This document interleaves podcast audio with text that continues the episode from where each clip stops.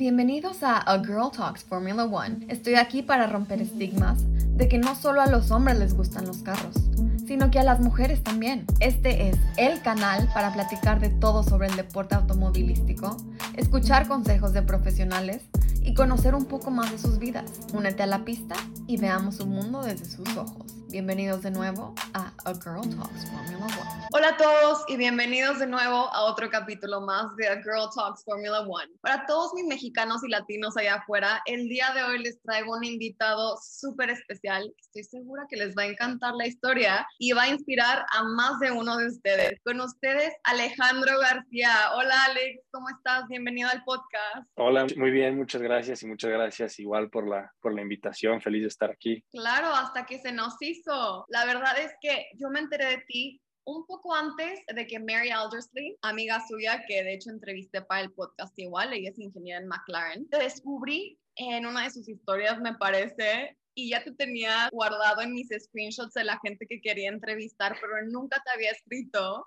Hasta que un día Mary me dijo, ay, tengo un amigo mexicano que trabaja en Mercedes, háblale a ver cuándo agendan una entrevista y varios meses después aquí estamos, ¿verdad? Cuéntanos, Alex, un poquito de ti. Contabas que empezaste a estudiar tu carrera de ingeniería mecatrónica en México, ¿cierto? Pero ¿cómo surgió todo este proceso de irte a Inglaterra para poder empezar a trabajar como ingeniero en la Fórmula 1? Pues yo desde, desde chico siempre tenía muchísima fascinación por, por los coches y por la ingeniería y las carreras desde que estaba en primaria me ponía a dibujar coches y nunca yo sabía que no tenía para ser piloto el talento, definitivamente no, pero siempre me fascinó mucho todo lo de ingeniería y el mundo de la Fórmula 1. Entonces yo me metí a la carrera de ingeniería mecatrónica aquí en México para después ya ver si migraba a Inglaterra a trabajar en un equipo de Fórmula 1. Y yo siempre le decía a mis profesores o mis directores, oye, ¿sabes qué? Quiero trabajar en la Fórmula 1, quiero trabajar en la Fórmula 1. Y luego sí decían que tenías que ser un poco más realista o poner los pies en la tierra o que salir desde México para trabajar en la Fórmula 1 pues es muy difícil. Y yo dije, pues, pues no, claro que se puede. Los mexicanos somos muy talentosos, somos muy, muy dedicados y claro que si uno se propone algo y trabaja para que se cumpla, pues claro que se puede hacer. Entonces... Claro, es difícil, no imposible, ¿no? Sí, definitivamente, definitivamente que, que, no es imposible. Yo era, estaba entrando a la carrera justo cuando la Fórmula 1 empezó a regresar a, a México otra vez y yo vi que los boletos, igual como están ahorita, pues muy caros. Entonces entré de, de, Marshall, de voluntario, que si les gusta la Fórmula 1 se lo recomiendo muchísimo hacer, que de Marshall son los que te vistes de naranja, que prácticamente eres el árbitro ya hay otros colores, ¿eh? A mí me tocó vestirme de amarillo. Ah, sí. los sí, ya cambió, ¿verdad? ahora son amarillos. No sé si en todo el mundo, pero mismo en México los pits ahora son amarillos. Porque cuéntales, tú también estuviste en los pits, ¿verdad? Sí, justamente tuve la suerte de estar en los pits ahí de Marshall. Cuando estuve ahí en, en la parrilla de salida, escuchando el himno nacional, los aviones, los coches, ves a todos los pilotos caminando a la de ti, pues sientes algo impresionante en tu corazón que dije, esto que estoy sintiendo ahorita lo quiero sentir todos los días de mi vida como, como mi profesión, como mi trabajo, pues ¿por qué no? No tiene que ser una vez al año, ¿por qué no que sea tu, tu trabajo? Entonces yo, acabando la carrera, me acerqué ahí al pit de Mercedes, allá a donde estaba su, su valla, ya estaban recogiendo todo, y un ingeniero muy amablemente me pasó a, a saludar y decir, este, que si me gustó la carrera, y yo le dije, oye, ¿qué tengo que hacer para estar del otro lado de esta barrera? Yo quiero trabajar en la Fórmula 1, yo quiero estar aquí. Y me platicó de, del Motorsport Valley, que es así como tienes en, en California, Silicon Valley, donde está todas las empresas informática, el equivalente a las carreras está en Inglaterra. Alrededor de Oxford, en Inglaterra, están la mayoría de los equipos de Fórmula 1, está toda la cadena de suministro, están todos los sistemas de educación que te llevan hacia la Fórmula 1. Yo, que la carrera después del domingo, el lunes ya tenía la presentación en PowerPoint a mi familia. sabes que me quiero. me voy. Me, voy. No, me, me, quiero a la Fórmula 1, quiero, quiero, quiero estudiar, quiero trabajar. Estaba viendo yo si me iba acabando la carrera ya como una maestría. Entonces yo fui con mis profesores y me dijeron, no, estás loco. O sea, no vas a llegar allá. Está muy difícil, pon los pies en la tierra, chance puedes trabajar aquí en una fábrica, lo que quieras. Pero dije, no, ¿sabes qué? Si se puede, lo voy a hacer. Y apliqué a universidades, me aceptaron en la, en la Universidad de, de, Oxford Brooks, que está justo en, en Oxford, en, la, en el corazón de, del Motorsport Valley. Y ya desde ahí, pues ya empezó todo. Cuéntanos un poquito de cómo es el proceso para ser seleccionado para la Fórmula 1, porque a pesar de estar en Oxford Brooks, que es una universidad que prácticamente te garantiza un pase a la Fórmula 1, pero no a todos los alumnos. ¿Cuáles son los pasos o el proceso para poder quedar elegido en esta categoría? Claro, es muy buena pregunta porque a todos los equipos de Fórmula 1 les llegan por cada posición como 3.000 aplicaciones, 5.000 aplicantes, muchísimo. Algo que aprendí es que lo que más te preguntan, los que, lo, que, lo que más se enfocan cuando uno aplica es qué es lo que hace este aplicante afuera del salón. Va a esta universidad, estudia ya sea en México o en Inglaterra, estudia una carrera muy buena como ingeniería mecánica, mecatrónica o lo que tú quieras y cubre todo eso, pero pues así tengo 3.000 aplicantes, entonces, ¿qué es lo que hace este aplicante afuera del salón? Y es cuando yo me di cuenta que existe un mundo en, en, a nivel universitario que se llama Fórmula Student, o en América se llama Fórmula SAE, que es una competencia universitaria a nivel internacional en donde todas las universidades y los estudiantes tienen el objetivo de diseñar y construir desde cero un coche monoplaza de carreras. Todo es trabajo de estudiantes. Esto es como un extracurricular que te va a dar un plus a que te escojan para la Fórmula 1 de parte de tu universidad, por lo que entiendo, son dos cosas diferentes. Sí, hay universidades que es parte de sus estudios y hay universidades que es completamente extracurricular. En el caso de mi universidad es 100% extracurricular, que es muy bueno porque los que están se enfocan 100% con su pasión. Lo están ahí porque quieren estar ahí. El equipo en el que yo estuve, Oxford Brooks Racing, ahí si lo quieren ver en, en, en las redes sociales, tiene mucha historia, ya tiene 20 años de hacer eh, coches de combustión interna y estaba catalogado como el mejor equipo de, de, Inglaterra. Y en el tiempo en el que yo estuve hicimos una transición a hacer un coche eléctrico, de hecho ahí es en donde yo conocía a Mary Aldersley y a muchos otros amigos que ahorita ya están en todo el grief de la Fórmula 1 y es un ambiente padrísimo porque estás con tus amigos, estás con, ejerciendo tu pasión, empiezas a hacer contactos, toda la cadena de suministro nos ayudaba y nos patrocinaba y son empresas que le hacen piezas o procesos para equipos de la Fórmula 1. Entonces ya empiezas a, entrar en ese mundo. Seguro, no sé si, si, fue lo mismo que te contó Mary o si le preguntas a cualquier persona de la Fórmula 1, ¿has escuchado de Fórmula Student? Y todos te dicen que sí. Cuando yo entré a, la, a las aplicaciones, todos te preguntaban si hacías Fórmula Student. Y en las mismas competencias, que de hecho son en circuitos que se usan para la Fórmula 1, como Silverstone, el Red Bull Ring en Austria o Hockenheim en Alemania, van reclutadores con un stack así de puras tarjetas de presentación, a los que presentan bien o a los que se demuestran conocimiento de ingeniería o de trabajo en equipo, pues ok, mándame un mail, mándame tu currículum y, y, vemos. Eh, Entonces yo...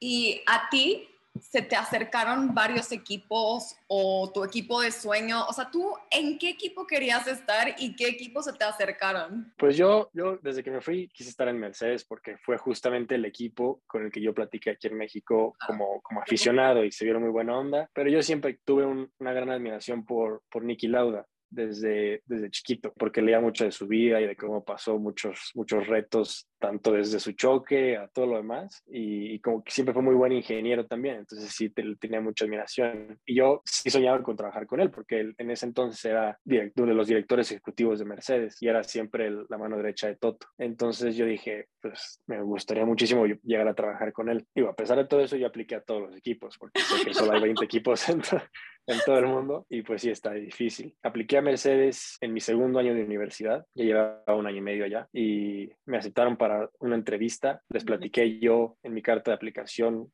justo eso, todo lo que yo hacía fuera del salón, las cosas que me motivan, las cosas que, que, yo quiero realizar en mi vida, mi actitud hacia la ingeniería, todo eso. Después de mi entrevista, que fue una entrevista pues casi de todo el día, te ponen pruebas de ingeniería, te ponen pruebas con más, con más aplicantes, entonces compites contra ellos, ya te entrevistan, te hacen preguntas técnicas, todo eso, te dan un tour, que está muy padre.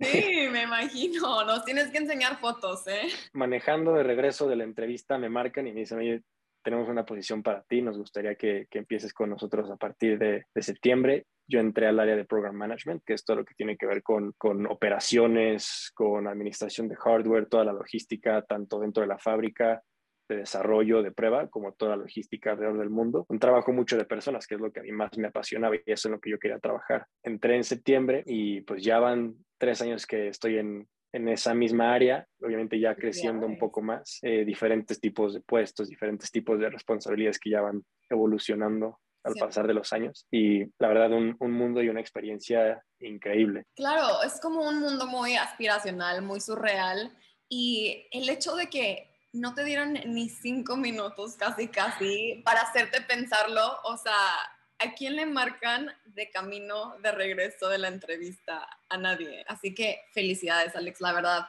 Sobre todo que hayas estado en el equipo en el que tú querías estar. Y no es por nada, pero tienes todo el perfil de chico Mercedes, la verdad. Cuéntanos, ¿has conocido a los pilotos? Bueno, Lewis Hamilton, Valtteri Bottas, si acaso George Russell, obvio sí, los pilotos de Mercedes, pero has tenido la oportunidad de conocer a más pilotos fuera de los pilotos de Mercedes. Sí, la verdad, algo que yo aprecié muchísimo del área en la que yo entré, que era el área de High Performance Powertrains, que son los que desarrollan y construyen el, Power Unit Mercedes, es que tus pilotos no únicamente son los pilotos de Mercedes, son los pilotos de McLaren, son los pilotos de Williams, son los pilotos de Aston Martin. este, cambian, cambian de nombre cada año, entonces ya. cada día. Sí. y pues es no solamente conocerlos, sino trabajar con ellos. Claro que los pilotos de Mercedes van mucho a la fábrica, es ese trabajo constante que muchas veces no se ve en la tele, que es después de un fin de semana, bueno, el feedback a los ingenieros, cómo se comporta el coche, cómo se comporta el motor, qué podemos hacer de un fin de semana para otro, porque el sensor más valioso que uno va a tener en el coche siempre va a ser el piloto. Entonces, todo ese trabajo es muy importante y claro que tener esa experiencia ya no solo de aficionado, sino de compañero de trabajo, es algo increíble, la verdad. está padrísimo. Y si nos pudieras contar una anécdota con uno de los pilotos, no importa cuál, pero una anécdota que te ha marcado desde que empezaste a trabajar para el equipo de Mercedes. Te voy a decir algo, a la gente le encanta escuchar historias de cómo conocen a los pilotos. O sea, ¿cuál es una anécdota así que se te viene a ti a la mente que quieras compartir con nosotros el día de hoy? Probablemente en la celebración del sexto campeonato del mundo, que fue doble campeonato tanto de constructores como de como de pilotos, que fue justamente tres años después del Gran Premio de México, en donde yo platiqué por primera vez con un ingeniero de Mercedes. Y esta te lo voy a cambiar poquito. Fue, sí, experiencia con el piloto, pero también experiencia con, con ingenieros, porque el ingeniero con el que yo platiqué fue un ingeniero con el que yo después celebré el campeonato tres años después, ya siendo su compañero. O sea, es como una historia bastante íntima, ¿no? Como que primero lo ves como alguien aspiracional y luego esa persona se llega a convertir tu amigo e inclusive llegas a trabajar con él. Sí, y eso fue increíble, la verdad. Fue en noviembre del 2000 19 y de hecho es lo que sale en Drive to Survive, en el último capítulo donde celebran el campeonato, ese, ese festejo. De hecho, si te fijas, si te fijas, soy el que está en el celular, pero... Lo voy a buscar. Pero es porque le estaba mandando fotos a mi familia de, mira, aquí está, aquí está Hamilton. Este, pero parece que está en el celular. Y sí, fue un día muy especial porque claro que es, es donde dije, bueno, sí se pudo, aquí está Hamilton cantando We Are the Champions con nosotros y estoy con el que me, me motivó para perseguir mi sueño y ya estoy aquí y pues sí se pudo. Sí, está padrísimo, la verdad. Cuéntanos, ¿a qué piloto admiras tú? Puede ser de cualquier era. Pues. Difícil pregunta. Está buena esa pregunta. Pues yo creo que, mira, te voy a decir dos, si se vale. Este, claro. Y uno, este, el primero, la razón por la cual sería Niki Lauda es porque yo cuando estaba, tenía 17 años, tuve un virus en el cerebro y casi, casi me muero, literal. Y me puse a leer mucho de su vida y de cómo salió del hospital y cómo quiso regresar a hacer lo que quería hacer. Desde que a mí me pasó eso, que estuve, pues sí, casi la vi, la vi cerca, desde ahí dije, toda oportunidad que tenga la voy a aprovechar, no voy a desperdiciar nada en mi vida, voy a sacarle el mayor provecho a todo. Empecé a leer mucho de su vida y me motivó bastante. Vi que seguía en Mercedes él como consultor ejecutivo, uno de los directores ejecutivos. Dije, yo quiero llegar a trabajar con él. Y entré a penitas cuando él seguía en Mercedes. Y el segundo piloto es Hamilton porque él es un piloto que se diferencia mucho y de hecho en cierta forma yo sí llegué a identificarme un poco con él, pero es un piloto que no lo tuvo todo en, en charola de plata. O sea, Él empezó desde abajo, este, su papá siempre estuvo muy cerca con él, que es algo que también yo me identifico mucho con esa historia, que tu papá siempre está apoyándote y, y sacando todo, todo, todo para que el hijo pueda tener lo mejor y que pueda competir y que, y si no es lo mejor, que sea lo mejor que nosotros podamos hacer juntos como papá e hijo y que no se le despegó en ningún momento y que tanto en las victorias como en las derrotas, como viste en, diciembre del año pasado, el papá está ahí y Hamilton igual. Sí. y bueno, Luis puede ser igual. Ya sabes que siempre cuando estás hasta arriba siempre te van a querer tumbar, pero siempre manteniendo una posición humilde de su, de su origen, de cómo empezó su historia, de que no empezó todo con cuchara de plata, sino que fue trabajando con, con bajos recursos, pero sacándola hacia adelante y eso es algo que la verdad motiva muchísimo y también ha tenido muchísimo impacto en Mercedes, en que la oficina literal sea muchísimo más diversa que haya gente de todos lados, de todo origen, de toda raza y sin importar nada, que sea siempre con una pasión al equipo que es lo más importante. Me gusta que tu respuesta haya sido tan profunda y se nota que lo dices del corazón. Eso siento que es algo igual súper importante claro, en cualquier profesión, pero sobre todo en el deporte automovilístico, porque pues es una profesión dura, ¿no? Que requiere demasiado de tu energía, tanto física como mental. Y escuchar la pasión con la que hablas de esto, o sea, la verdad es que mereces estar donde estás, Alex y, está demasiado padre, sobre todo para inspirar a otros, tú representando a los latinos, a los mexicanos, que a lo mejor como les queda un poco más lejos o nos queda un poco más lejos, podemos llegar a creer que es algo que no se puede lograr o que es muy difícil, como en el caso de que te lo decían tus maestros, pero que tú hayas tenido toda esa motivación, toda esa fuerza y esa pasión de que a ti nadie te va a decir que no. O sea, tú vas a dar lo que sea de ti hasta el momento en que de verdad te des cuenta que de plano no se pudo y no porque no se puede ahorita, no se va a poder después. Así que si tú le pudieras dar un consejo a alguien que quiere ir por este mismo camino que tú, ¿qué le dirías? Una pregunta un poquito ambigua a lo mejor, pero compártenos un poquito de tu experiencia porque muchas veces los profesionales te dicen, sí, no te des por vencido, sí, lucha por tus sueños. Pues sí, tú ya conseguiste tus sueños, ¿no? Como que a veces quieres escuchar algo un poco más realista. Entonces, ¿tú qué consejo humano y real le darías a la gente para poder llegar al mismo lugar donde tú estás? hay muchísimas cosas, pero una cosa que se me viene a la mente que escuché un día es que en tu vida tienes que hacer sentir orgulloso a dos personas, al tú de 8 años y al tú de 80 años. Ay, sí si te das cuenta, todos los que son pilotos, ingenieros, cantantes, artistas, eh, sueños extravagantes, empiezan desde niños, empiezan desde que tienen toda esa imaginación, desde que tienen toda esa mente abierta de decir, ¿sabes qué? Yo quiero ser piloto, yo quiero ser astronauta, yo quiero ser cantante, yo quiero ser actor. Y si no lo empiezas como niño, pues ya puede que sea muy tarde. Entonces, un consejo es no tengas miedo a escuchar a ese niño que llevas dentro de decir, ¿sabes qué? Quiero tener una imaginación muy grande que chance mis profesores no entienden, que chance mis papás no entienden, chance mis amigos no entienden, pero es algo que yo estoy sintiendo aquí adentro, entonces quiero seguir esa voz que me está impulsando muchísimo a este sueño. Si tú sigues motivado, si sigues emocionado, si sigues con esa piedrita en el zapato que te sigue dando para que camines y camines, pues claro que no va a haber obstáculo que te pueda, que te pueda frenar. Entonces es, es muy, muy importante seguir, seguir todo eso. Siempre van a haber muchísimas voces que, que, te van a decir que no, siempre van a haber muchos frenos en el camino, pero lo importante es escuchar a las voces que te dicen que sí, a las personas que te rodean que te dicen, sabes que suena ridículo, pero te va a apoyar. Quiero que, quiero que sí se pueda, quiero que sí lo hagas, porque es muy importante saber que por todos estos caminos son cosas que van a llegar muchos retos, van a llegar muchos frenos, van a llegar muchas cosas que no tenemos las respuestas, pero siempre tratar de rodearnos de personas que te puedan ayudar, que te puedan aconsejar, que te puedan motivar. Y cuando te rodeas de estas personas, pues sí no las dejes ir, que pueden venir en forma de amigos, pueden venir en forma de familia, pueden venir en forma de profesores, de conocidos, de lo que sea. Y siempre lo más importante, escucha la voz que llevas dentro que te, que te motiva. Y ya siendo un poquito más, este, técnicos, ya dejando lo motivacional y un poco más, lo más técnico, es que las respuestas siempre van a estar allá afuera. O sea, si eres mexicano y no sabes cómo llegar a Inglaterra, hoy en día, gracias a Dios, con un Google Search puedes encontrar muchísimas respuestas de qué, cómo sacas una visa, cómo aplicas, hay agencias que te ayudan a aplicar, cual si en cualquier momento alguien de tu canal se quiere poner en contacto conmigo, ahí que me siga, que me escriba y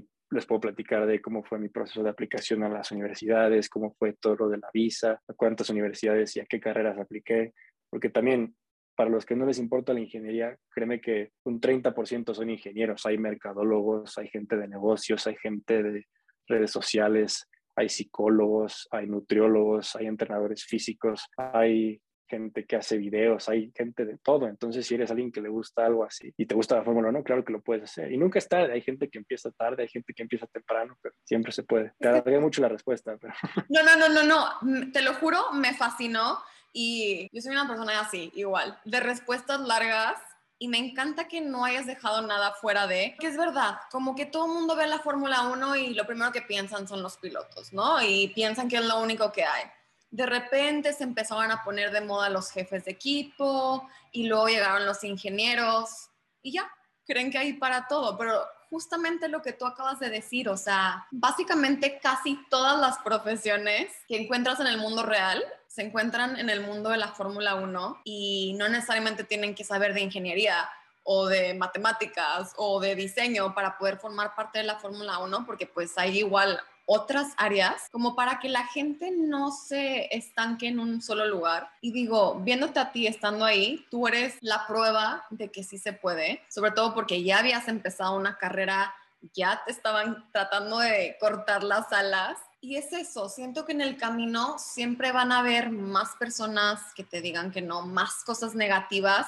Y se trata precisamente de ir esquivando todo eso hasta que logres tu sueño. Digo, así es como la gente llega lejos, la verdad. Sí, sí, la verdad estoy completamente de acuerdo contigo. Oye, cuéntame algo. De los pilotos de la parrilla actual, ¿a quién admiras y por qué? Luis Hamilton ya nos los dijiste, ya sabemos. Me gustó tu respuesta de cómo te sientes tan identificado con él, pero si pudieras decir otro piloto que admiras, ¿a quién nos dirías y por qué? A muchos, la verdad, pero uno que se me viene a la mente. ¿Vettel? No sé. Puede ser, puede ser. Sí, está, está entre. Hay candidatos. Leclerc me gusta mucho su historia con Jules Bianchi, como siempre fueron muy cercanos y como él. Su personalidad. Eh, sí, como era como el hermano chico de, de, él prácticamente y después de que falleció, que le dedicaba mucho de su esfuerzo y de su trabajo y de sus victorias y derrotas a, a él. Fue, fue una, una, amistad que también marcó mucho a la Fórmula 1. Y otra igual que se me viene a la mente es de Mick y Vettel, Mick Schumacher y, Sebastián Vettel, como tenías el Schumacher, papá y, y Vettel niño, y ahora tienes a Vettel y a Schumacher niño, es igual algo que se admira mucho y, enseña también el área de la, Fórmula 1 que los pilotos no solamente son, son robots, sino que son seres humanos y que claro que hay mucha hermandad entre ciertos pilotos y, y, es un ambiente pues muy bonito, aunque sean de equipos de competencia. Opuestos, sí. Hablando de equipos de competencia, hay que meternos un poco más en el tema de la Fórmula 1. La verdad es que en mi opinión estoy bastante sorprendida que a Ferrari le esté yendo tan bien esta temporada. Claro, los vimos preparándose desde la temporada pasada precisamente para este año, pero igual tenemos temporadas anteriores donde no les había ido tan bien. Así que, ¿tú cómo crees, sobre todo como ingeniero, cómo crees que se van a ir desarrollando los equipos?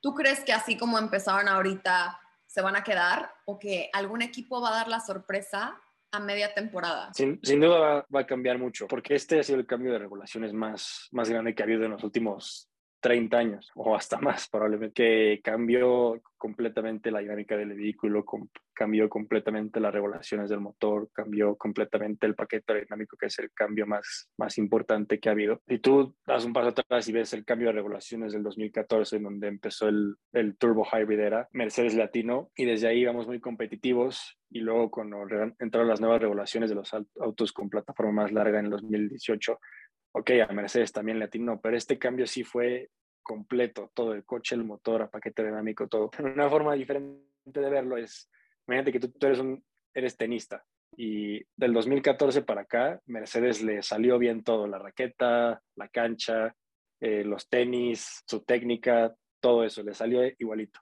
Y cada año, pues bueno, Chance cambiaba poquitas cosas de su raqueta, pero ahorita es todos traen tenis nuevos, todos traen raqueta nueva, todos traen pelota nueva, entonces el que le atines a todo de una a la primera es muy difícil. Siempre tiene que haber esa evolución desde la primera combinación que tienes. Ahora, Ferrari le atinó desde el principio, que puede ser que haya sido por, por todo el esfuerzo que ya llevan haciendo desde, desde las temporadas pasadas. Pero eso no significa que el paquete de Mercedes, el paquete de McLaren, el paquete de Red Bull o de cualquier otro se pueda ir ajustando para llegar a su nivel óptimo porque todos los coches ahorita en la parrilla tienen un nivel óptimo y ahorita nadie está ahí.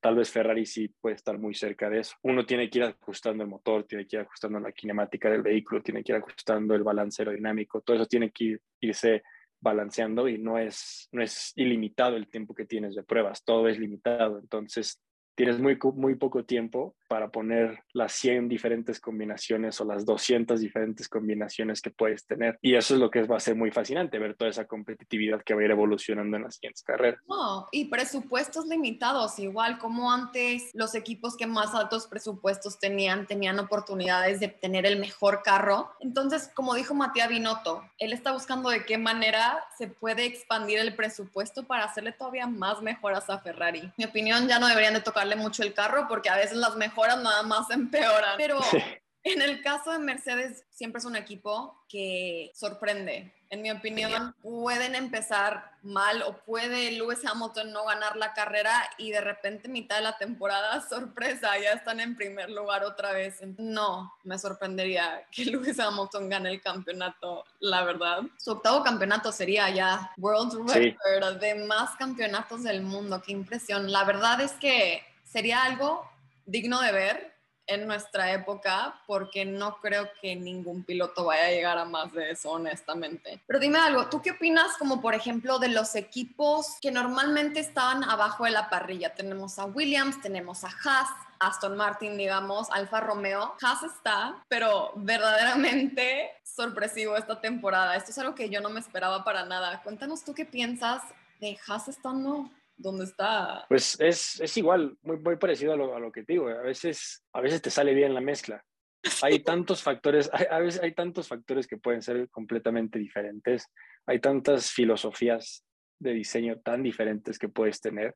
O sea, sí, los coches se parecen, pero el detalle es completamente diferente. O sea, con que tu suspensión sea 10 milímetros más larga que la del otro coche, el, coche se va a comportar de una manera completamente diferente. Y hay equipos que le sale a la primera y hay equipos que no le sale. Y muchas veces no es que sea suerte o que uno le atinó, sino que uno tiene 100 opciones. Y menos en la Fórmula 1. exacto. Entonces, pues Haas la verdad lo hizo muy bien. Sí, es sorprendente lo que, lo que están haciendo. Y Mercedes es un equipo que pues estaba hasta arriba, pues sí, no nos salió la combinación de todo el paquete del coche a la primera. Ya es como dicen que es un maratón, no es un sprint. Entonces, durante un año y durante todos los siguientes años va a ser de qué equipo va a evolucionar mejor el coche. Que sí, el motor está congelado el, el spec por un tiempo, pero claro que puede haber mucho espacio dentro del coche en donde todos los equipos van a poder evolucionar y van a poder hacer ajustes. Y ya viste que puedes tener un coche muy rápido como Red Bull, pero si no es confiable, pues se va a descomponer. Entonces es importante también cuidar eso, que no es nada más tener el coche más rápido. Sí, porque pues Mercedes no es el único equipo con motores congelados tampoco. O sea, de hecho yo creo que esta temporada Ferrari es el único que acaba de desarrollar un motor nuevo, ¿no? Porque Red Bull también congeló sus motores el año pasado. Todos, todos los equipos, el, el motor que entra este año es el que se homologa y es el mismo spec que vas a tener que, usar por los siguientes años hasta 2026. Entonces, me, gusta que me hayas aclarado eso porque es algo que yo no sabía, la verdad. Sí, exactamente, por el, el, engine freeze que hay a partir de este año hasta el 2026. No puedes hacer cambios que te den performance, solo puedes hacer cambios que, que te den reliability, o sea, que, que, confiabilidad del coche. Porque si tienes un, tienes, si, tienes, si, tienes un motor que pues, tiene fugas de combustible que no, no funciona y se rompe cada semana, sí puedes reportar toda la FIA que tienes que arreglar eso, pero no tienes que comprobar que no te va ayudar en el, en el performance, en el, en el rendimiento del coche, porque eso es lo que se congela. Ya veremos qué pasa en las siguientes temporadas. Yo sí estoy bastante ansiosa y emocionada por estar viendo diferentes campeones mundiales. Ya iremos viendo, digo, quién sabe, a lo mejor algún piloto de la vieja escuela inclusive nos puede sorprender. Solo el tiempo dirá. Oye, Alex. Así es. Mi entrevistado previo, que es Alex Jakes, no sé si has tenido la oportunidad de conocerlo, pero él es uno de los comentaristas de la Fórmula 1 te tiene una pregunta. What's the biggest mistake you've made in your job and did the driver tell you about it? Y eso traducido sería, ¿cuál ha sido el error más grande que has cometido en tu carrera? Y si llegó el piloto a decirte del error. Ouch. Así que que llega el piloto a decirme, la verdad no. no, no que yo sepa. Pero algo muy, muy, muy especial de mi tiempo en Mercedes es que hay una cultura dentro del equipo, que es un no blame culture, que es los individuos del equipo no cometen errores, es que el sistema permitió el error. Entonces nosotros construimos una cultura, construimos un equipo que se enfoca 100% a que todos los individuos del equipo estén tranquilos de que no, no cometen errores a propósito, que no, no, no hay culpa, no va a llegar alguien y te va a regañar, sino que, ok, los errores se, se cometen, pero tiene, después de eso elaboramos un sistema para que el error no vuelva, no vuelva a pasar. O sea, ya siendo reales, pues claro que hice muchos errores, claro que todos los días haces 10, 20 errores, pero es, es como aprendes. Yo creo que un equipo cada semana hace 10 mil errores, cada carrera hace 40 errores, pero claro que es como un equipo que hace la diferencia, es el que toma los errores y los arregla de la manera correcta en una cultura que puede reaccionar sin tener que tener miedo a decir, ¿sabes qué? La regué, puse algo donde no tenía que estar. que yo probablemente ese ha sido, ha sido uno de mis más grandes errores, que no puedo decir que obviamente que fue. Puse algo en un lugar en donde no tenía que estar y era un lugar que de, de, verdad no podía estar ahí. Y es tan importante la cultura que promueve todo, todo que promueve el equipo, a que no haya culpa, que yo tuve la confianza de decir, ¿sabes qué? Calma, pausa, esto no tiene que estar ahí, de regreso. Es muy importante que si uno forma un equipo de cualquier cosa, es crear esa cultura, ese ambiente en donde la gente se siente con la confianza de levantar la mano y decir, ¿sabes qué? La regué. En la universidad, cuando estamos en las competencias de, de carreras, uno de los errores más grandes que pues hicimos colectivamente, parte de, Hablando de es que, es que el coche era un monoplaza con un monocasco de fibra de carbono y lo probamos tan fuerte, tan fuerte antes, un día antes de la competencia de Silverstone que rompimos el chasis. Entonces, pues, no somos equipo de Fórmula 1 que tienes ahí tus ocho chasis al lado para cuando tú quieras.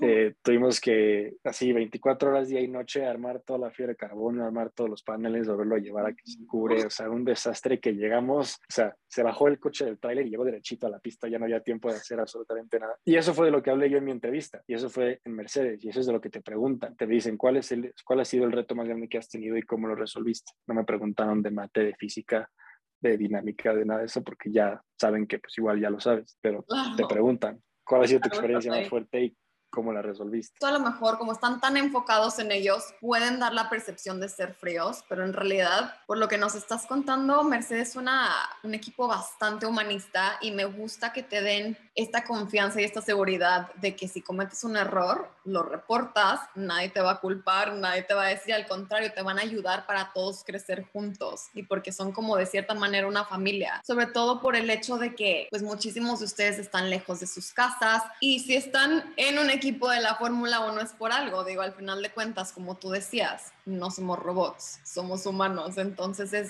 natural cometer errores. Entonces, me gusta esta historia. La verdad es que el día de hoy ha roto varios mitos o estereotipos que hay en la Fórmula 1 o en los equipos de la Fórmula 1. Y está padre conocer la Fórmula 1 desde otra perspectiva, no necesariamente desde el punto de vista de los pilotos o no necesariamente en un gran premio como tal, sino todo lo que pasa detrás de, o sea, toda la gente que no vemos, que está involucrada en hacer real y en hacer suceder todos los éxitos, todos los triunfos de los pilotos, los carros, que para nosotros es súper fácil juzgar, ¿no? Porque no estamos haciendo lo mismo que hacen todos ustedes. Pero como día y noche trabajan para lograr sus metas, la verdad es que bastante inspiracional, Alex. Ya te lo dije demasiadas veces hoy, pero lo digo en serio. Está muy no, muchas gracias. padre lo que haces. Felicidades otra vez. Muchas gracias. Te quiero dar las gracias igual por haber aceptado formar parte de este podcast. Para mí fue un honor que ya por fin se nos haya hecho tener la entrevista. Me encantó absolutamente todo lo que nos dijiste, que tus respuestas, como mencionaba, hayan sido desde tu pasión, no respuestas ensayadas, no respuestas técnicas, sino que de verdad cosas que tú estás sintiendo por dentro. Entonces, mil gracias por haber estado aquí. No, muchísimas gracias a ti, la verdad ya vengo siguiendo tu podcast desde hace tiempo y es padrísimo ver a gente de México, gente de Latinoamérica e incluso gente de todo el mundo que se mete mucho a tu, a tu podcast para promover la Fórmula 1 y lo que es el mundo y también enseñar mucho de lo que hay atrás, que es, es también es muy importante. Entonces es un placer estar aquí. Cuéntanos, ¿hay alguna red social donde te gustaría que te sigan o donde pueden encontrar más de ti o de Oxford Brooks o algo que tú quieras compartir con la gente? Sí, claro, si quieres podemos poner, te paso mi perfil y lo ponemos ahí en la caption, lo que tú quieras. Y ya si alguien me quiere mandar algo más de detalle, pues les puedo mandar mi correo. Ándale, perfecto. ¿Ya escucharon? Pero para los que solo están oyendo el podcast, ¿cuál es el perfil? Alex G.A. G-U-E. Perfecto. Pues ya escucharon, aquí tienen a Alex Gage con nosotros. Muchísimas gracias, Alex. Muchísimas gracias a todos los que llegaron hasta el final de la entrevista. Y no se pierdan nuestro próximo capítulo con otro invitado súper especial. Nos vemos a la próxima. Bye. Adiós. Muchas gracias por haber formado parte de esta carrera con nosotros y haber llegado al final de la entrevista. Nos vemos en el próximo episodio o en nuestras redes sociales de Instagram y YouTube, A Girl Talks Formula One. Hasta la próxima.